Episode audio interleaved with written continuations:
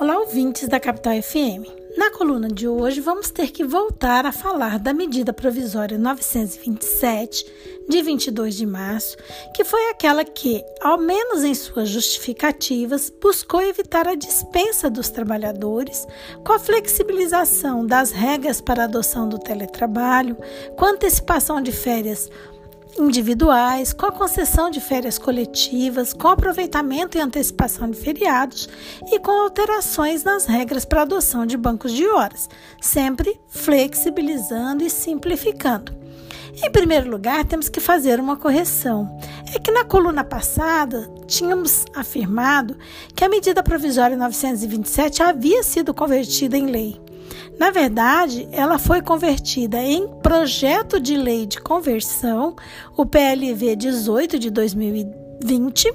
aprovado apenas na Câmara dos Deputados. Este projeto, entretanto, quando chegou ao Senado, ele não foi apreciado no prazo que deveria, o que fez com que a MP 927 caducasse. Segundo notícia publicada no site do Senado, o PLV recebeu mais de mil emendas naquela casa e não houve acordo entre as lideranças partidárias sobre os temas tratados, e por este motivo ela não foi colocada em pauta para apreciação. Entretanto, outras notícias publicadas na imprensa dizem que o governo não aceitou as desonerações fiscais que os parlamentares haviam incluído no texto, assim como outros parlamentares não aceitaram as alterações nos, aos direitos trabalhistas incluídos é, também no texto, as quais eram muito profundas, algumas delas, inclusive, extremamente prejudiciais aos empregados, como parcelamento de débito trabalhista em até cinco anos, prorrogação indiscriminada da jornada para profissionais de saúde, adoção de bancos de horas em até 18 meses, muito tempo, inclusive, após o que se espera que a pandemia vá durar. Pois bem, o problema agora é saber como lidar com os efeitos de sua caducidade, pois milhares de empregadores se utilizaram das medidas previstas na 927 para amenizar a situação e não dispensar seus empregados. A, a Constituição atribuiu o poder ao, ao presidente da República editar medidas provisórias em caso de urgência e relevância, como o que enfrentamos agora de pandemia. As medidas provisórias elas têm vigência imediata e força de lei até por 120 dias, se sobrepondo então à lei que antes tratava da matéria neste período, mas devem ser submetidas ao crivo do Poder Legislativo, que vai poder rejeitá-las, aprová-las convertendo em lei ou ainda não apreciá-las no prazo, como aconteceu no caso da MP 927. Para aquelas situações que foram vivenciadas no período da vigência da MP, segundo a Constituição, o Congresso tem que editar no prazo de 60 dias um decreto para regular essas situações,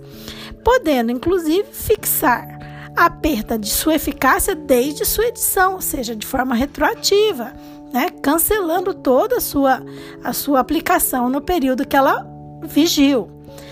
Pode, ele pode também é, dizer que ela não é válida mais desde o vencimento do prazo, ou mesmo ele pode estabelecer um outro prazo para que as regras valham até mesmo após a sua ter caducado, quando existem atos ainda em execução, que pode ser o caso da pandemia.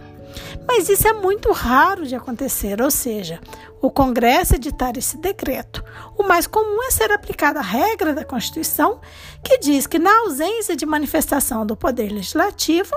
são válidos os atos praticados com base na MP que foi rejeitado ou que caducou no período de sua vigência.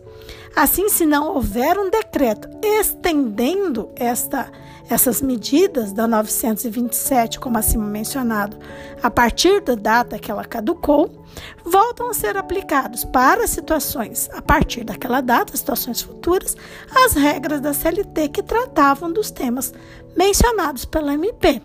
Assim como perdem validade os atos editados para regulamentar a MP a partir daquele instante.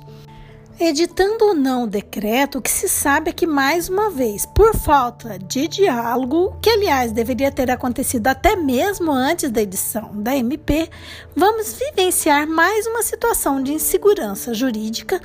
prejudicial a todos, mas em especial aos trabalhadores. Por hoje é só, agradecemos a audiência. Esta coluna foi elaborada por Carla Leal, líder do grupo de pesquisa sobre o meio ambiente do trabalho da UFMT, o GPMAT.